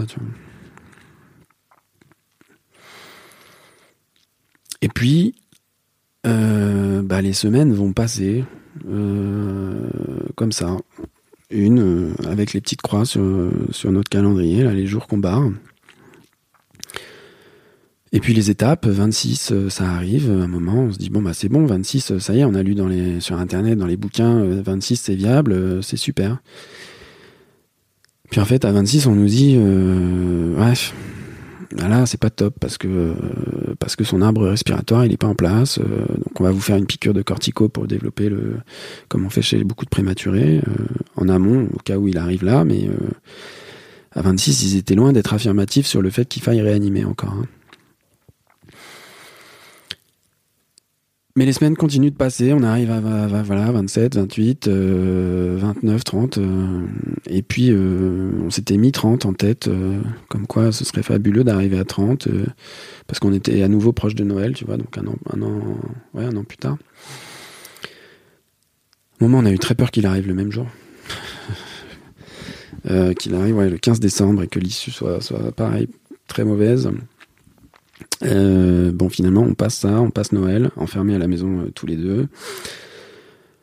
Euh, on passe le jour de l'an, on passe tout un tas de trucs, et puis un jour, on arrive à, ben, un stade où, en fait, on me dit, bah, c'est bon, quoi. Là, le bébé, le bébé, il est viable. Il est plus que viable, il est en bonne santé. Euh, même, on peut commencer à prendre le risque que la maman se lève un peu et, euh, se promène euh, et fasse des trucs parce que, parce que là, on est confortable. Waouh, je te vois sourire d'un coup. ouais.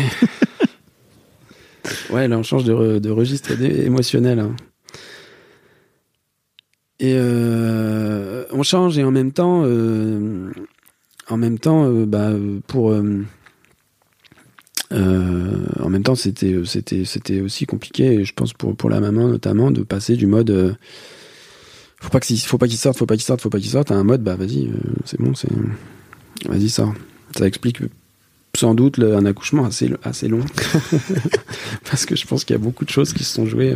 ouais un espèce de combat intérieur de plusieurs mois versus euh, maintenant c'est bon. Euh, et finalement, euh, bah, le, petit, le petit bonhomme, parce que cette fois c'est un bonhomme, il va nous rejoindre le jour du terme. Oh, ce sketch. Le, le coquin. Et ouais, le jour du terme, donc avec bah, un réveil, le réveil en pleine nuit, perte des os, à nouveau. Donc, mais là pour de pour de vrai, là on a vraiment vu la, la différence. Euh, donc l'explication quand même euh, technique euh, qui nous a été donnée a posteriori, c'est que soit la poche des os s'est colmatée, voilà ce qui arrive dans certains cas, soit la poche des os du bébé n'a jamais percé et c'est une poche annexe qui s'est percée. et dans ce cas-là, ben, on, a, on, a, on, a, on, a, paniqué pendant trois mois pour rien. Mais bon, on saura jamais. Euh, euh, et, voilà, donc le 9 mars euh, de cette année-là, un petit bébé qui nous, qui nous rejoint. D'accord. Comment tu vis cette, cette naissance? Bah c'est c'est juste c'est juste incroyable on est toute cette aventure là m'a m'a fait comme je le dis devenir un peu papa déjà même si c'est encore une autre étape et qui est bien supérieure à celle de le rencontrer que de se projeter, quoi. Mais, euh, mais déjà d'avoir peur pour eux avant, c'est déjà un, bon, un bon concept de, de, paternité, on va dire. Euh, et ouais, la rencontre, c'est euh, c'est dingue. Alors bon, ça arrive dans un contexte un peu accouchement un peu compliqué long, euh, douloureux. Euh, le bébé, il est, emmené tout de suite euh, parce qu'elle a fait une hémorragie assez importante et du coup, on me sort de la salle et on sort le bébé de la salle et il s'occupe de d'elle. ce qui fait que je me retrouve dans une petite pièce avec quelques bébés dans des landaux et puis bah, Louis qui est là, qui est dans les bras d'un pédiatre qui fait les premiers tests quoi. Et qui est un peu effrayé parce que je pense qu'on l'a retiré très vite à sa maman et que voilà, il a eu un peu peur. Et on me dit bah allez-y, parlez-lui. Euh, euh.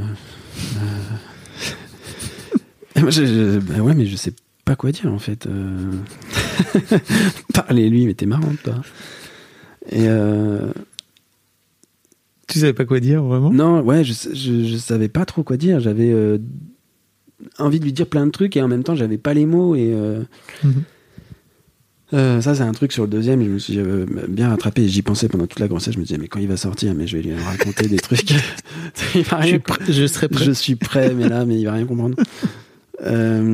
Ouais sur, sur ce coup là j'ai, je savais pas trop quoi dire quoi faire et, donc j'ai essayé voilà avec la, la maladresse d'un, d'un, d'un nouveau papa mais en même temps c'est trop mignon et euh, puis bah euh, du coup je m'occupe de lui je me retrouve un peu avec lui euh, sur les premières minutes et heures parce que bah sa maman on est en train de, s'occuper d'elle. Et donc je le prends enfin après on revient dans la chambre et je le prends en peau à peau parce qu'elle elle a pas pas la force de le, de le porter quoi au début. Donc je le prends contre moi. Bon c'est un c'est magnifique, c'est un peu terni parce que bah parce que j'aimerais qu'elle puisse en profiter et aussi et, euh, et, pour le coup elle peut pas tout de suite en profiter. Bon, on, se, rattrapera euh, largement après, mais euh, mais des, des ouais des moments complètement complètement fous quoi. Waouh. Comment se vit le comment tu vis le retour le retour à la maison? Fabuleux. j'avais j'avais pris 15 jours euh, pour vivre ça euh, à 100%. Euh, les jours à la maternité, déjà, c'est incroyable. Je me souviens que la, fois où on prépare la sortie et moi, je dois aller chercher le, cosy à la, maison. J'arrive pas à, les quitter, en fait. Tu vois. Je dois juste faire l'aller-retour à l'appart. J'en ai pour 40 minutes, une heure.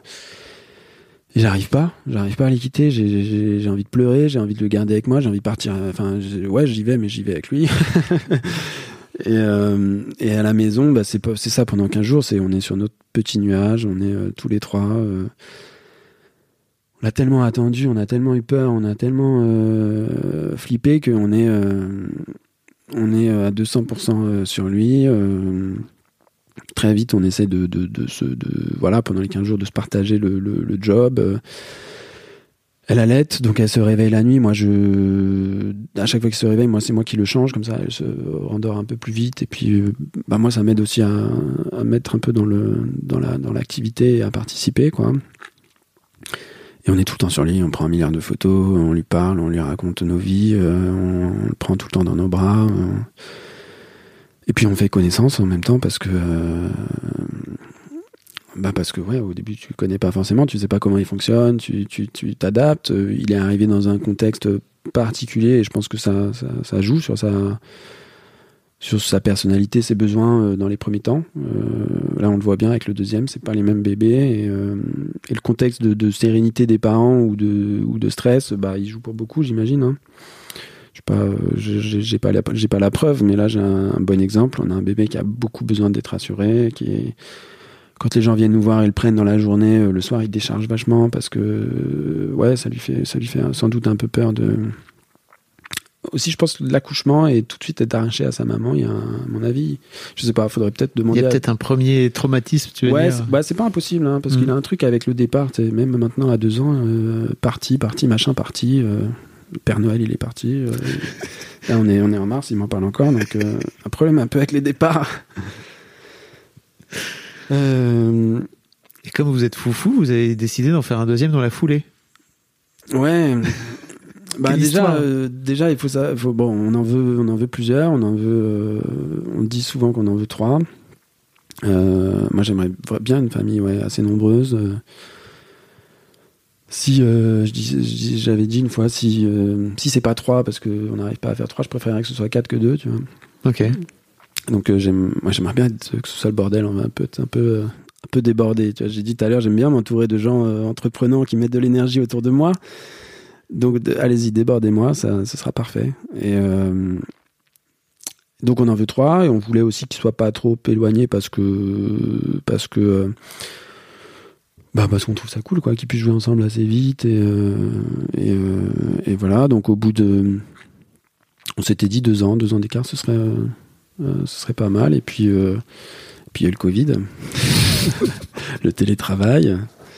Les voilà les, les, pauses les pauses partagées à la maison. Et puis du coup ils ont bah, ils nous ont rejoint il y, a, il y, a, deux mois. Donc ils ont 22 mois d'écart presque. Ouais quasi contrat quasi rempli, ouais. c'est pas mal. Encore une fois, tu vois, moi j'avais dit deux ans et demi, elle a dû. Euh, elle, a gagné là sur ce coup-là. Je me suis complètement fait. elle, elle, te, elle te bat à tous les coups. Hein.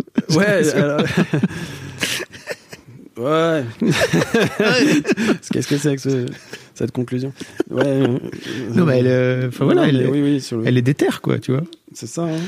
C'est ça, c'est ça. Tu, tu, euh, or, euh, avant qu'on commence l'interview, tu parlais un petit peu de justement du fait d'avoir accompagné euh, euh, tes fils dans, dans cette pendant le confinement en fait, tu vois. J'aimerais bien que tu, tu m'en parles un petit peu maintenant que le micro est, est en on. Ouais. Euh, ouais, je te disais, moi, à revivre l'année qui vient de s'écouler, je la revivrais pareil, quoi. J'enlèverais pas le Covid. Euh, pour moi. Hein. Mmh. Après, il y a, y, a, y a, un milliard de gens qui, qui diront le contraire et je le comprends tout à fait. Euh, c'est ton, podcast, c'est toi qui parles. Donc, voilà, donc on le garde. C'est moi qui décide, les gars. Euh, non, mais, mais parce qu'en en fait, on a pu vivre, euh, on a pu vivre des trucs qu'on n'aurait pas vécu autrement avec nos enfants et euh, euh, alors le premier confinement euh, sans les crèches, euh, hardcore quand même. Hein. Tu bosses, on était deux à bosser et puis un petit bébé à la maison. Par chance, il ne marchait pas encore, hein, ce, qui, ce qui change quand même beaucoup de choses. Mais il a appris à marcher pendant le pendant ce, moment-là. Du coup, on a tout vu. Voilà, j'ai des, vidéos de, de, tout. j'ai des surtout j'en ai plein plein la tête. et puis je crois que bah, on fait beaucoup de. Enfin, je, je, me dis ça souvent. Je me dis, on fait beaucoup de l'attachement avec nos enfants sur les premières années, euh, parce que j'ai entendu ça dans des podcasts à toi aussi. Euh, euh, notamment celui qui fait les cours de, de, de, paternité là. L'atelier du futur papa, Gilles. Yes, l'atelier du futur papa. Je vous mettrai les liens dans les notes, hein, comme ça vous pourrez. parfois, je parle à mes auditeurs, t'inquiète. Ouais, ouais, ouais. ouais, je sais. et et donc, bah, de passer autant de temps avec eux, j'ai l'impression que c'est une chance inouïe. Déjà, enfin, je le vis au quotidien, c'est une chance inouïe parce que ça procure un, bonheur euh, immense. Même si ça met dans le jus parfois, parce que voilà, euh, j'ai fait des réunions en changeant des couches, j'ai fait des réunions en donnant le bain, j'ai fait des réunions euh, en faisant à peu près tout ce qui peut se faire en tant que papa, tu vois, mais. et parfois ça, ça coince, et parfois ça tire, et parfois on s'engueule aussi. Mais en même temps, on est là, euh, on a tout vu, voilà, on a vu les premiers mots, on a vu les premiers pas, euh, et puis là, bah, mon bébé, euh, le deuxième, il a, deux, il a deux mois, et et à part en fait les premiers jours à la maternité où je faisais des allers-retours pour m'occuper du, du, plus grand, bah sinon j'ai été 24-24 avec lui depuis qu'il est né, quoi. Donc, ce qui me serait pas du tout arrivé autrement. Tu sais qu'il y a le débat autour du congé paternité. Donc je sais pas si tu as écouté l'épisode avec Tristan qui raconte son, son congé paternité en Norvège, etc. Tu as la sensation, toi, que justement cette période-là, alors qui n'est pas une période de congé pour le coup, mais qui est une période euh, bah, où tu télétravailles à la maison, mais donc tu les as quand même avec toi, te va te changer ton idée de la paternité à vie, quoi Absolument. Mmh. Euh, définitivement, parce que... Déjà dans mon parcours de, papa, euh, il y a des étapes clés euh, avec le premier euh, et le congé maternité qui avait été géré par la maman, je ne me rendais pas compte de ce que c'était qu'un congé de, maternité, que ce qu'était que de gérer un nouveau-né au quotidien, même si je le faisais les week-ends, je le faisais les soirs, je le faisais les matins avant de partir au boulot, j'essayais de réduire mes horaires et tout, mais je le faisais pas 24-24. Et, euh, et ça n'a rien à voir. Euh, voilà, j'avais quand même un exutoire. Tu sors, tu vois des gens, tu prends le métro, tu peux lire, tu peux écouter de la musique, tu peux écouter euh, des super podcasts. Euh, ça, ça, n'a, évidemment rien à voir. Je me rendais pas compte de ce qu'elle vivait au quotidien. Parfois, on s'engueulait aussi à cause de ça parce que tu rentres le soir et elle te refile le bébé, toi t'es rincé ta journée de boulot et tu dis attends, eh oh, c'est moi je, je, ramène les sous à la maison là, c'est quoi le délire? Tu vois, moi j'ai bossé toute la journée. Moi je suis allé chasser, d'accord? J'étais à la mine, ouais, c'est ça, j'ai été chassé. Et, euh, et toi tu t'es là devant la télé avec ouais t'as le bébé dans les bras, mais euh, c'est moi qui suis fatigué, oublie pas. Et euh, donc, alors déjà, le premier truc qui m'est arrivé qui est, qui est top, c'est que à un moment elle a tapé du poing sur la table. Euh, et, je lui ai dit plusieurs fois merci pour ça parce que ça m'a fait euh, évoluer de ouf. Euh, et en, fait, en septembre, il est né en mars, et en septembre, on a eu une place en crèche. Elle, du coup, elle a prévu de reprendre son, activité dès fin, août, quoi. Et au bout d'un moment, on a appris que la place en crèche, ouais, on l'avait en septembre, mais on l'avait fin septembre. Donc il y avait un trou de 4 semaines à boucher. et là, elle m'a dit, écoute, moi, j'ai fait ma part tu te démerdes, je veux pas savoir, mais c'est toi qui, euh, qui prends le relais. Euh, donc au début. J'aime bien ta meuf, elle est marrante. Hein J'aime bien ta meuf, elle est marrante. Ouais, ouais, ouais, elle est marrante. Choisi pour ça. Et, euh, et au début, donc je la hais, forcément. C'est tout de suite les réflexes de l'homme. J'ai entendu un podcast là-dessus sur le, rapport de l'homme au travail versus le bébé, les couilles sur la table, qui est très bien là-dessus. Et euh, j'ai mon, réflexe de mais comment je vais gérer mon boulot, je suis indispensable à ma boîte, le monde peut pas tourner sans moi. Euh, et euh, je me dis bah voilà, c'est impossible. Un mois sans bosser, c'est impossible. Je peux pas annoncer ça à ma boîte, c'est pas possible. Elle est déterre, tu l'as dit tout à l'heure. donc quand elle a dit il y avait pas le choix, il y avait pas le choix a priori. donc finalement, je, j'ouvre la porte avec avec mon boss et tout. Je dis écoute, moi j'ai un trou, j'ai, j'ai un problème et me dit bon, bah tu fais ton, démarre-toi comme tu veux, tu fais le mois à la maison et euh, tu trouves un, l'arrangement qui te convient le mieux. Je sais que tu vas faire de ton mieux et, euh, on passe à travers euh, comme ça, voilà, et on, on, verra bien. Donc je passe à travers, je prends quelques jours par semaine. J'avais, on a trouvé par contact une, une, étudiante qui reprenait les cours en octobre et qui voulait bien venir m'aider dans la journée. Elle venait 10h, 16h voilà, alors pas tous les jours, et elle partait le midi, donc pendant 4-5 heures sur la journée, j'avais du temps où je pouvais bosser. Euh, mais ma femme n'était pas là et tout le reste de la journée c'est moi qui, qui, gérais. Et surtout euh, bah, c'est moi qui fais à bouffer. Euh, c'est moi qui fais le sac à langer quand il faut que là, elle aille se promener au parc euh, une heure. C'est moi qui ai la responsabilité de notre fils ce qui change tout et euh, c'est moi qui ai peur quand la, la, la, la, fille qui est étudiante qui est, qui, est, qui est super mais qui est un peu jeune et tout bah, part avec mon, fils, quoi. C'est moi qui, la première fois qu'elle part, la suit dans la rue euh, sans, sans, lui dire pour voir comment elle fait, tu vois. Euh, et en fait, là, je, je prends un accélérateur de, de, de dingue sur. Euh, je vais devenir. Euh, ouais, je deviens papa, quoi. Donc, ça, expérience de fou. je sais que bah, J'écoutais tout à l'heure Patriarcat, il le dit, euh, faut que faut que les hommes à un moment aient leur, aient leur part, et, euh, et j'encourage toutes les femmes de la terre à mettre un coup de pression à un moment. Ouais, parce que je... si ça se fait pas tout seul, ouais. moi je parce que je le dis avec le recul, c'est pas euh, c'est pas juste ça m'a fait progresser, c'est aussi euh, bah, je suis devenu papa, j'ai rencontré mon, je trouve que c'est vraiment à ce moment-là où j'ai rencontré mon fils. Et, euh, et que ça a tout changé après dans, mon, dans, mon, dans mon, ma façon de concevoir le, le truc. Donc tu vois, je, je, raconte tout ça pour, pour répondre à ta question. Mmh. Euh, congé pater, euh, définitivement, euh, définitivement oui. Avec des périodes où c'est plus simple à deux, évidemment, mais avec des périodes où on est seul avec l'enfant, c'est incroyable aussi pour, pour avancer sur ces mmh. sujets-là. Et quelques mois plus tard, j'y ai eu droit parce que pendant la deuxième grossesse, elle a la grossesse, c'est un peu compliqué chez nous. Hein. La deuxième grossesse, elle a fait une, une péritonite. Euh, oh, okay.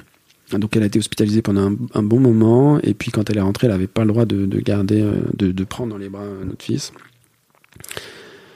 Et puis, elle était rincée, quoi. Elle était crevée pendant plusieurs semaines et tout. Donc, euh, j'ai eu à nouveau un mois, là, sur le, le début de l'été dernier, où euh, bah, j'étais un peu au four et au moulin. Euh, et en fait, c'est des moments qui sont euh, qui sont qui sont top parce que parce que tu, tu prends euh, bah le, le, le, terme à la mode quoi. Tu prends de la charge mentale en fait. Mm. et euh, déjà tu décharges de, l'épouse parce qu'on est dans un système où c'est encore l'épouse qui gère beaucoup de trucs. Et toi tu progresses et ça plus t'en fais plus t'as envie d'en faire en fait. Parce que tes enfants ils te le rendent et, euh, et ouais ça marche ça marche. Ça marche bien alors on n'est pas, je suis toujours pas un papa modèle, hein, je suis toujours pas parfait. Il y a plein de qui, trucs où... que, que, le premier papa parfait m'envoie un email et me, me jette la première pierre. Franchement, je veux, je veux l'avoir dans mon podcast. Ouais, ouais, avec ouais, moi aussi j'ai hâte de l'écouter celui-là. Mais euh, non, mais il y a, il y a, je, je, je continue à. Il y a des trucs où j'y suis pas du tout. Euh, voilà, je, les fringues, bon, c'est pas moi qui gère. Euh, de penser à comment il va être habillé dans six mois, tu vois pas un truc naturel. Euh, là, euh, il y a pas longtemps, elle lui a acheté pour le grand, elle a acheté des, une couette parce que bah ouais, peut-être qu'il faut bientôt qu'on fasse la transition. Il y a plus de turbulette dans ses tailles et tout. Et là, dans ces moments-là, je me dis waouh, mais t'es, nul, mec, t'es, loin du mmh. sujet, quoi. Euh, mais bon, on y arrive, hein. mmh. petit à petit, quoi. Work in voilà. progress. Work in progress, définitivement. Euh, ça me fait plaisir de te voir sourire parce que vraiment pendant toute une grosse partie du podcast, c'était dans dans l'émotion triste et tout. Ouais, ouais, je, je, suis en train de me remettre là. C'est cool. euh, mais je voulais te, je voulais te remercier déjà d'être venu pour raconter ça parce que comme tu l'as dit, il n'y a pas beaucoup de, de pères qui viennent raconter comment ça se passe. Ouais. Euh... Alors qu'il y a beaucoup de, de, pères qui passent à travers. On en a. Quand tu commences à en parler, on a beaucoup qui s'expriment et, et, dans les séjours qu'on a eu fait à l'hôpital, on en a rencontré plein. Mmh. Mais les mecs, tu sais, ça, ça prend sur eux et puis ça. Ouais, les mecs et les filles aussi. On a après on a des visions très différentes de passer à, tra à travers ça. Il y a plein de gens qui se diront bah que on est dans l'hyper émotion peut-être et dans l'hyper réaction par rapport à tout ça, que mmh. on pourrait s'en remettre beaucoup plus facilement. Mmh. Passer à, je crois qu'il faut essayer de pas trop euh, être dans le jugement. Il y a des gens qui qui euh, qui en souffriront beaucoup, des gens qui en souffriront pas trop. En tout cas, je crois que c'est bien. Dans, dans, tous les cas, je pense que même quand tu n'en souffres pas trop, tu as toujours besoin d'en parler et de t'accrocher à des exemples sur le côté. Euh, euh, ouais, voilà. Bah, J'espère que tu seras un exemple pour plein d'autres darons qui chercheront un, un, témoignage et que peut-être euh, tu serviras d'exemple à peut-être que tu aurais bien aimé t'entendre, tu vois. Ton toi du passé qui était en plein dans le. Ouais, sans doute, ouais, sans doute. Dans le seum et dans Ouais, définitivement. Merci en tout cas pour ça. La dernière question que, que je vais te poser, tu connais si tu écoutes le podcast Roulement de tambour. Euh, Qu'est-ce que tu as envie de dire à tes, à tes deux garçons si tu si t'écoutent demain, euh, dans dix ans, s'ils écoutent ce podcast? Euh, écoute, j'essaie de pas me préparer, mais cette question, j'y ai pensé, pensé, pensé. Ce matin, j'y pensé sous la douche et tout. Euh, après, là, je suis bon, je suis un peu perturbé, donc. Euh, déjà, j'espère. Euh, S'ils ont écouté ça, j'espère que. Alors, ils ont quoi 10 et 12. euh, j'espère que. euh, qu'ils auront pas appris grand chose aujourd'hui. Voilà, parce que ça fait partie de tout ce qui s'est passé fait partie de l'histoire de notre famille, de l'histoire de, nos, de nous, pa- parents, et puis bah, Louis, c'est- l'histoire de son arrivée aussi, donc, enfin pour la deuxième partie en tout cas, la- l'alitement et tout. Euh, ils ont une grande sœur, euh, dont on leur parlera, euh, je pense. On est en train de faire ce qu'il faut pour qu'elle soit inscrite sur l'acte d'état civil, enfin sur le livret de famille. On lui a donné un prénom. donc elle, elle existe, elle est là, moi, elle est là avec moi au quotidien. donc j'espère qu'ils n'auront pas appris grand-chose. Euh, parce qu'on aura euh, un climat de, de communication euh, transparente, on aura réussi à mettre ça en place et que du coup, on leur aura déjà parlé de ces, ces trucs-là. J'espère que qu'ils seront ils seront à l'aube bah 10 12 ans tu rentres un peu c'est le début du collège je crois Mhm. non c'est ça hein je demande un expert Euh, donc bah, j'espère qu'ils seront armés pour ça qu'ils seront euh, qu'ils auront confiance en nous qu'on aura établi un climat voilà comme je disais de communication où ils sentent qu'ils peuvent euh, s'appuyer sur nous tout nous dire euh, 10 12 ans ça va être le bah ils vont c'est ouais c'est l'autonomie quoi ils vont commencer à Oh merde, ils vont commencer à s'éloigner de nous. non, ne faites pas ça. Ils Bah vont rester à la maison pour les 30 prochaines Ah bon, années. bah d'accord. Euh, non, mais, mais, euh, ouais, ils vont commencer à s'éloigner de nous et j'espère qu'on leur a do- aura donné les armes pour, euh, pour le faire avec, euh, avec de la confiance. Voilà, qu'ils auront un capital confiance euh, pour s'éclater. Qu'on aura réussi à les éduquer pareil, mais complètement différemment en fait, à s'adapter à, à eux, qui l'auront compris aussi parce qu'ils sont, bah, ils sont, ils vont être différents, c'est sûr, et qu'on aura réussi à, à pas trop projeter sur eux les schémas qu'on a dans nos têtes et à les laisser aller vers ce qui va les, les, les faire s'épanouir eux, voilà. Donc dans 10 ans, si vous commencez à sentir que je vous mets trop de pression sur euh, votre orientation, votre parcours scolaire, bah, vous m'envoyez péter et vous me dites que l'important c'est euh, le, le bonheur et, euh, et que si le bonheur pour vous c'est de faire des trucs qui me plaisent pas, bah, vous les faites quand même. Voilà. Et tu disais que l'un des trucs qui avait été difficile pour toi, justement, ça avait été de te projeter avec cette petite fille. Ouais. Est-ce qu'aujourd'hui, tu arrives à, à- Tu te projettes toujours, en fait, avec tes fils, tu vois, à grandir, etc. Ou c'est un. Ou tu essaies d'être plus dans le. tu- tout à l'heure, quand t'as- on a fait une petite pause, tu as fait méditation, méditation, qui est vraiment pour moi le but de, justement, de ne pas se projeter et de, vivre dans l'instant présent. Est-ce que c'est un truc que tu arrives à faire un peu mieux? Bah euh, méditation, méditation, Euh, j'en fais beaucoup. euh, J'ai été euh, abonné Gold à, à Petit Bambou. euh, bon, euh, je, non, je, je fais plein de trucs comme ça. euh, Ça t'a aidé? Ouais, ça aide. Ah ouais, Mm. ouais, ça aide, ça aide, ça aide euh, de folie. euh, surtout, je pense des profils un peu comme le mien, euh, qui mettent pas toujours les mots, qui qui sont pas forcément toujours dans le présent parce que parce que je suis ouais, beaucoup dans la projection et beaucoup dans le dans le passé, le regret, etc., etc. Mais les enfants te mettent dans le présent en fait, ils te laissent pas trop le choix. Surtout à cet âge-là, je crois. Enfin, surtout, j'en sais rien, mais j'ai l'impression que plus ils vont grandir, peut-être plus ils vont se poser de questions et, pouvoir rentrer peut-être dans ce schéma-là. Donc, il faut, faut, faut garder l'innocence qu'ils ont. Et, euh, et à cet âge-là, en fait, ouais, quand tu commences à partir, ils t'attrapent par le col. Et c'est là, ici, maintenant, et on va jouer au duplo, et t'as pas le choix. Et euh, ouais, vive les duplos. Et euh, donc, ouais, je, je- j'essaye de d'être euh, un, un, un max dans le un max dans le présent un max avec eux et, euh, et je continuerai euh, je voulais dire un autre truc et je sais plus non je sais plus Euh, non non voilà j'essaie d'être de, de, de faire ce qu'il faut pour être pour être dans le présent c'est tout ça me revient pas C'est pas grave. c'est bon. c'est déjà pas mal. Merci beaucoup, JP. Vraiment. Bah, écoute, un grand merci à toi euh, pour m'avoir invité aujourd'hui. J'ai passé un très bon moment pour répondre à ton point de, de, du début, même si ça a été euh, un peu les montagnes russes en termes d'émotion. Et un grand merci euh, pour bah, tous les papas qui t'écoutent et qui te le diront Mmh, pas forcément cool. toujours, mais qui le pensent. Voilà. Trop bien. Merci beaucoup. Merci beaucoup pour votre écoute. Avant de nous quitter, si vous avez aimé ce podcast et cet épisode, merci de lui mettre un commentaire sur Apple Podcast et 5 étoiles de préférence. C'est le meilleur moyen de le faire connaître. Vous pouvez faire comme Joe l'Eskimo qui, le 11 août 2020, a mis 5 étoiles en disant Arrivé ici en cherchant des informations pour la naissance prochaine de ma fille, je suis tombé sur un podcast qui change la vie. Je le conseille aux futurs papas, mais aussi aux autres. Les histoires sont intéressantes pour la vie. Merci d'avoir lancé cette super initiative et merci à tous les darons qui partagent leurs opinions et leurs histoires. Un grand merci à toi et vous aussi vous pouvez faire pareil. Vous vous rendez sur Apple Podcast et vous cherchez Histoire de Daron directement dans l'appli ou sur votre ordinateur. Merci à vous et rendez-vous tous les premiers et troisièmes lundis de chaque mois à partir de 6h du matin pour un nouvel épisode d'Histoire de Daron. Un grand merci à vous pour votre écoute.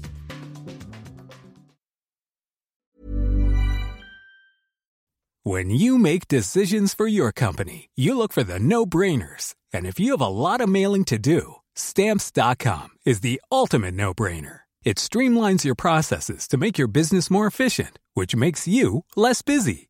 Mail checks, invoices, legal documents, and everything you need to keep your business running with stamps.com. Seamlessly connect with every major marketplace and shopping cart. Schedule package pickups and see your cheapest and fastest shipping options from different carriers. With rates up to 89% off USPS and UPS rates. And with the Stamps.com mobile app, you can take care of mailing and shipping wherever you are. Make the same no brainer decision as over 1 million other businesses with Stamps.com. Sign up with Code PROGRAM for a four week trial, plus free postage and a free digital scale. No long term commitments or contracts. That's Stamps.com. Code PROGRAM.